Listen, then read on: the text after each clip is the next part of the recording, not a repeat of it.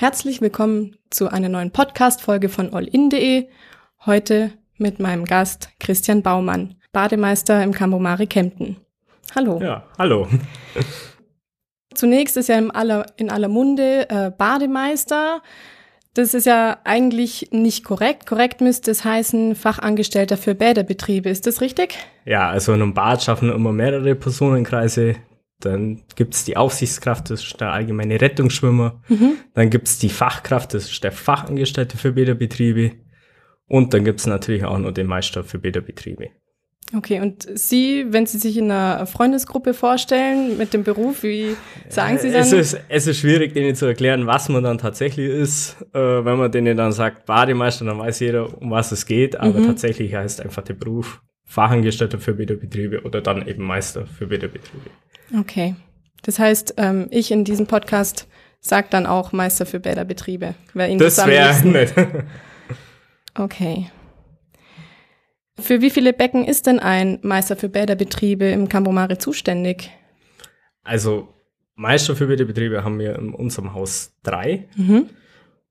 Und wir machen eigentlich so eher die Hintergrundorganisation. Verantwortlich sind immer diese Fachangestellten für Bäderbetriebe. Dort haben wir je nach Saison ein bis zwei pro Schicht. Okay. Wenn wir jetzt das Freibad zum Beispiel dazu rechnen, das wird ja auch von uns betreut, da ist dann die Wasserfläche oder die Gesamtfläche, weil wir sind ja nicht nur fürs Wasser zuständig, sondern auch alles, was drumherum ist, also die Freibadflächen, der Bolzplatz, der Kiosk, äh, Kassen, Umkleiden. Deswegen haben wir da nur zwei Personen. Okay. Und äh, wie lange geht so eine Schicht? So eine Schicht kann von acht bis auch mal zehn Stunden gehen, mhm. gerade wenn wir Feiertage haben, wo wir länger öfter oder wo wir länger offen haben, mhm. wo es dann spät in die Nacht geht, dann kann das auch mal eine 10-Stunden-Schicht sein. Okay. Und ähm, ist die Anzahl an Becken überschaubar oder ist es gerade, wenn viel Betrieb ist, ist es arg stressig? Kommt man da Also man zurecht? muss immer, man muss immer gucken, äh, wie groß sind meine Wasserflächen, wie viele Besucher habe ich an diesem Tag mhm. oder erwarte ich an Besuchern an diesem Tag. Und je nachdem muss man natürlich dann auch die Aufsichtskräfte einplanen. Okay. Was passiert denn jetzt, wenn im Krankheitsfall kein Ersatz äh, für einen Meister für Bäderbetriebe gefunden werden kann? Wird das Bad dann zugemacht, weil, äh, ja. Also, wir haben ja den glücklichen Fall, dass wir einfach drei Meister für Bäderbetriebe sind. Mhm. Wir sind ja nicht direkt am Becken, sondern wir machen ja die äh, Hintergrundorganisation. Wir haben Fachangestellte für Bäderbetriebe, die sind unsere sogenannten Schichtführer, also die sind auch schichtverantwortlich was in dem Zeitraum passiert. Mhm. Sind Ansprechpersonen für Badegast, äh, fürs Personal und auch eventuell auch mal für den Rettungsdienst, wenn wir einen Badeunfall haben. Und durch das, was wir ausbilden, haben wir relativ viele Fachangestellte für Bäderbetriebe und somit kann man das ganz gut abdecken im okay. Krankheitsfall. Jetzt haben Sie gerade gesagt, ähm, dass dann die Fachangest der Fachangestellte für Bäderbetriebe verantwortlich ist äh, für die Badegäste. Ist es denn tatsächlich so, dass ähm, wenn Eltern mit Kindern ins Schwimmbad gehen, dass dann der Fachangestellte für Bäderbetriebe die Verantwortung hat für die Kinder oder sind es doch eher die Eltern? Also es ist grundsätzlich so, dass ein Fachangestellter für Bäderbetriebe einen sicheren Badeablauf garantieren muss. Mhm.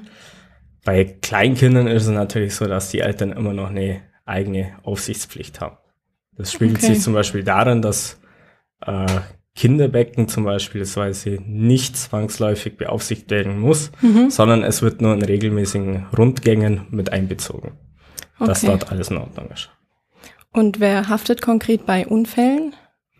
Wenn jetzt wie in Sonthofen der tragische Unfall war, wo das vierjährige Kind gestorben ist, ist schwierig da zu sagen, äh, dazu irgendwas zu sagen, mhm. weil ich selber A nicht dabei war. Ich kenne die Situation jetzt in Sonthofen nicht genau mhm. und ich weiß auch nicht, wie der Unfall genau zustande gekommen ist.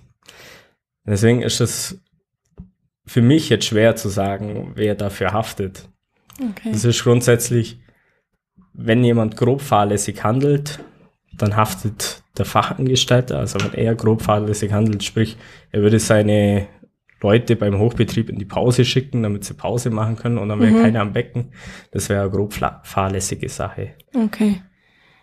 Und wenn Sie sich jetzt vorstellen, Sie wären an dem Tag äh, in Sonthofen dort gewesen und es wäre passiert, äh, dass eben jemand gestorben ist.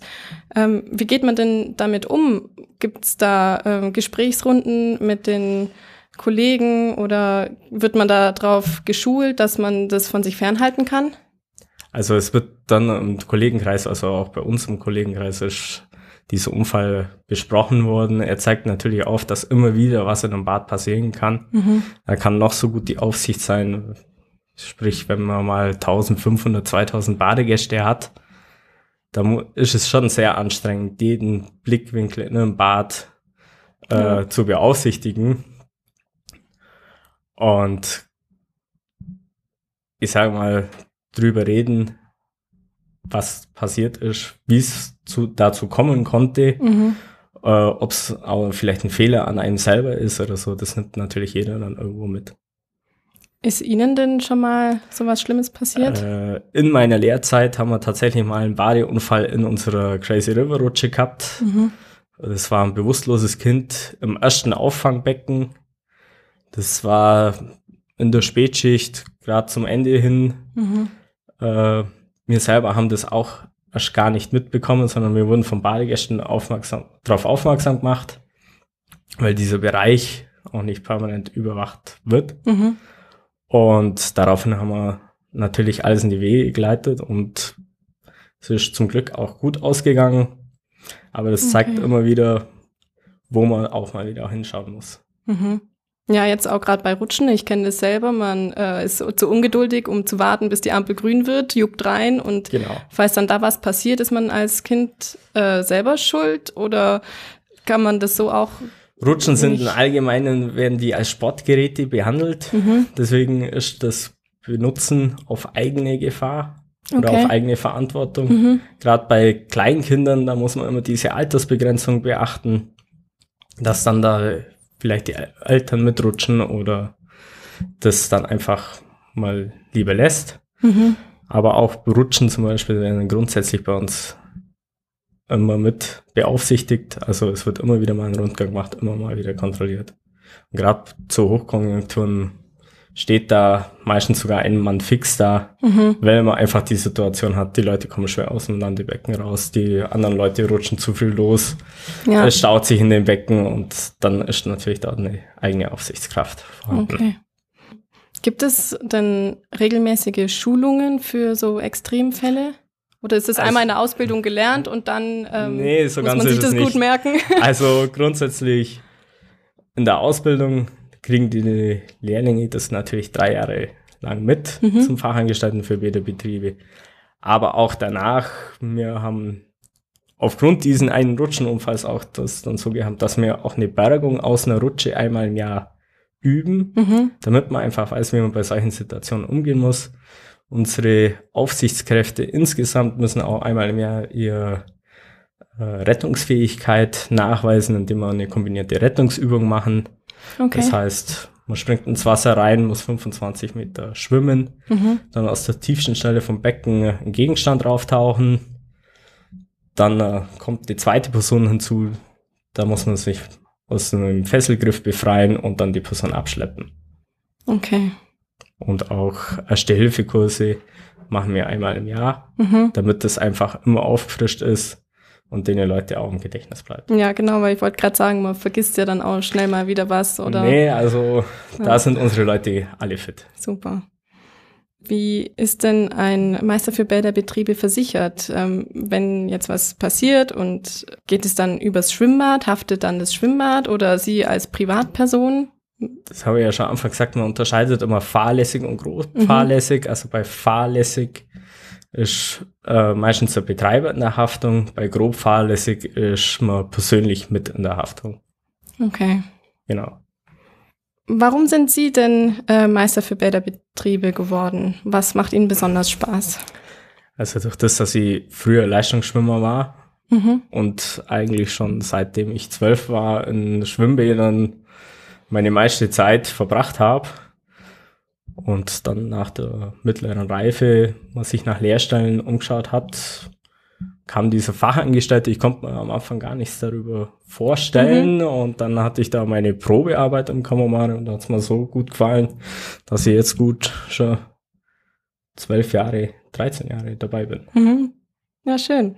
Ähm, ist es dann Blockschule in Kempten oder gibt es eine große äh, Innung irgendwie es ist, äh, weiter weg? Äh, Blockunterricht in Lindau. Mhm. Da treffen sich quasi alle Auszubildenden ganz Bayerns. Okay. Also das ist die einzige Schule in Bayern. Mhm. Äh, Im Schnitt haben wir pro Jahr zwischen 80 und 120 Auszubildende, die dann jedes Jahr wieder auslernen. Und mehr Männer oder mehr Frauen oder hält sich das die Waage? Das hält sich ziemlich die Waage mhm. mittlerweile. Weil natürlich der Fachangestellte für Bäderbetriebe ist nicht nur für die Badeaufsicht zuständig, der muss natürlich noch ganz andere Dinge machen, wie Kinderanimation, äh, Aquafitnesskurse, macht mit bei Saunaaufgüssen.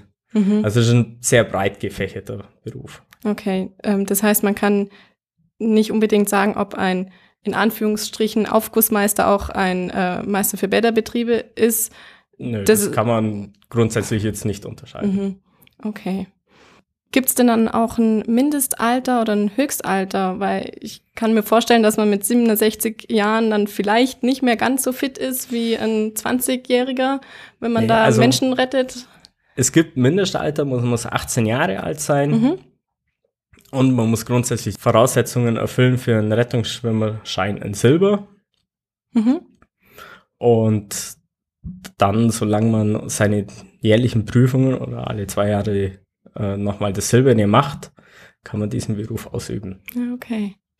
Gibt es genau. da äh, einen Unterschied zwischen hauptberuflichen äh, Meister für Bäderbetriebe und ähm, nebenberuflichen? So der, der Nachbar guckt halt im Schwimmbad äh, einmal in der Woche und. Da gibt es keinen Unterschied. Es ist einfach die Regel, es muss äh, Rettungsschwein in Silber vorliegen. Mhm. Dann kann man eine Badeaufsicht machen. Diese Aufsicht hat aber nicht so viel Verantwortung, zum Beispiel wie der Fachangestellte oder der Meister für Betriebe. Okay. Gibt es denn Dinge, die Sie kontrollieren, bevor und nachdem Badegäste ins Schwimmbad kommen? Also grundsätzlich ist vor jedem Badebetrieb äh, die Versicherungspflicht das Allerwichtigste. Das mhm. heißt, das ganze Bad wird einmal abgelaufen, guckt, sind irgendwo äh, Gefahrenstellen, Mängel für Badegäste, wo sie sich verletzen könnten. Mhm. Auch die Rutsche wird jeden Morgen einmal von einem Mitarbeiter abgelaufen, um auf Schäden zu kontrollieren. Ja, mhm. äh, ist da zu breit die Fuge, ist irgendwas abplatzt, äh, gab es Vandalismus-Schäden. Mhm. Das wird natürlich vorm Badebetrieb kontrolliert. Genauso wird die Wasserqualität in der Früh nochmal kontrolliert, ob ein sicheres Baden, also dass unsere Badegäste nicht krank werden, mhm. äh, ist das gegeben und es wird dann auch während dem Betrieb kontrolliert. Okay. Also auch während dem Betrieb, wenn dann irgendwo ein Gefahrenstall aufkommt, dann wird das schnellstmöglich entweder sofort beseitigt, das wäre das Optimale, mhm. oder es wird weiterhin abgespart, dass da nichts passieren kann. Und jetzt hat man ja schon mal ähm, Chlorgas gehört, was ätzend ist. Wenn das ausströmt, ähm, wird dann das Bad evakuiert oder was macht man da oder was machen Sie dann? Also man muss immer schauen, beim Chlorgas, wir unterscheiden zwischen Chlorgasaustritt und Chlorgasausbruch. Mhm. Grundsätzlich ist die Technik heute so weit, dass es ein Chlorgasaustritt maximal im Chlorgasraum stattfinden kann mhm. oder in der Badewassertechnik, wenn die Leitung geplatzt ist. Okay. Dort sind Warnsensoren, die sehr empfindlich sind und sehr früh anschlagen. Und das, was das Chlorgas ausmacht, dass es schwerer ist als Luft, gibt uns die Möglichkeit, die Leute in höhere Stockwerke zu evakuieren. Mhm. Somit sind die aus dem Gefahrenbereich dann auch draußen. Okay. Kam das schon öfter mal vor, jetzt gerade im Cambomare? Im Kamomari, weiß ich, haben es äh, zweimal gehabt, mhm. dass wir wirklich einen Fall gehabt haben. Das eine war im Chlorgasraum, da war keine Gefährdung für einen Badegast, weil der weit genug vom öffentlichen zugänglichen Bereich ist. Mhm. Das zweite Mal war in der Badewassertechnik. Und dann haben die Pumpen abgeschlagen und ausgeschalten, Entschuldigung. Kein Problem. und durch das, dass es eine Vollvakuumanlage ist, wird da auch kein neues Chlor nachzogen und kann somit auch nichts passieren. Auch der jüngste Unfall, was man jetzt vielleicht in den Medien gehört hat, mhm. dass wir einen Chlorgasaustritt gehabt haben, das war ein Fehlalarm, da hatten Handwerker aus Versehen zwei Drähte falsch zusammengebracht und der Alarm war ausgelöst. Okay. Ja, aber dann ist ja gut, dass die Maschinen auch so sensibel reagieren. Genau. Ja. Ähm, wenn Sie jetzt in einem anderen Schwimmbad baden gehen, gucken Sie dann, ja, so die Berufskrankheit in Anführungsstrichen? ja, die Berufskrankheit früher als Lehrling und noch als Fachangestellter war es ja schlimmer, mhm. weil man dann auf jedes Fitzeli und jedes Kleinigkeit sich angeschaut hat und geguckt hat, passt es oder wie machen die die Aufsicht und das passt vielleicht nicht so oder meiner Meinung nach würde es nicht passen. Mittlerweile nicht mehr. Mhm. Weil mittlerweile ich weiß, was die Leute alle leisten, was die tun, damit ein sicherer Badebetrieb entsteht und genieße einfach nur noch. Okay. Und Sie, ähm, habe ich das richtig verstanden, dass Sie auch Lehrlinge ausbilden? Wir bilden auch aus, genau. Okay. Ähm, müssen die dann ähm, spezielle Schwimmkurse machen oder gibt es also, diese speziellen Schulungen? Aber ja, wie kann ich mir das vorstellen? Also im Rahmen der Ausbildung mhm. ist auch ein Bestandteil, dass die regelmäßig zum Schwimmen gehen. Okay. Dass sie auch ihre Rettungsfähigkeit erlernen, weil man kann nicht grundsätzlich von einem Lehrling erwarten, dass er einen 120 Kilo Mann mal schnell 25 Meter abschleppt und aus dem Becken zieht. Ja. Also das sind alles Dinge, die sie im Rahmen der Ausbildung lernen. Okay. Jetzt sind Sie ja schon eine Weile dabei. Haben Sie das Gefühl, dass der Respekt gegenüber ähm, dem Fachangestellten für Bäderbetriebe oder auch dem Meister für Bäderbetriebe sinkt, dass, ja, dass sie nicht mehr so respektvoll sind, wenn da gepfiffen wird, so, hey, Obacht, ähm, du machst da was, was du nicht machen darfst. Ja. Ja, ist leider mittlerweile immer häufiger. Mhm. Es ist von allem so weit, dass man teilweise, wenn man was sagt, blöd angemacht wird, beschimpft wird. Äh, also so diesen Respekt, was wir früher vom Bademeister gehabt haben, wenn der was gesagt hat, äh, den gibt es leider nicht mehr. Okay. Dürfen Sie dann Gäste des Hauses verweisen? Durch das, dass wir das Hausrecht haben, dürfen wir natürlich auch dann solche Gäste des Hauses verweisen und das tun unsere Leute auch vehement. Okay. Also da ähm, wird dann nicht die Polizei angerufen, ähm, dass die kommen und die rausbringen, sondern das machen dann die Fachangestellten. Also im Rahmen seiner Möglichkeiten macht es der Fachangestellte selber. Mhm. Wenn wir jetzt rechnen, Freibad 1500 Badegäste gerade aktuell da und man hat Ärger auf der Wiese, dann wird es ein bisschen schwieriger. Deswegen mhm. haben wir dieses Jahr zum ersten Mal zum Sicherheitsdienst dazu genommen. Mhm weil einfach natürlich die Person nicht überall gleichzeitig sein kann. Okay. Ja, also vielen Dank ähm, für alles, was Sie mir hier erzählen.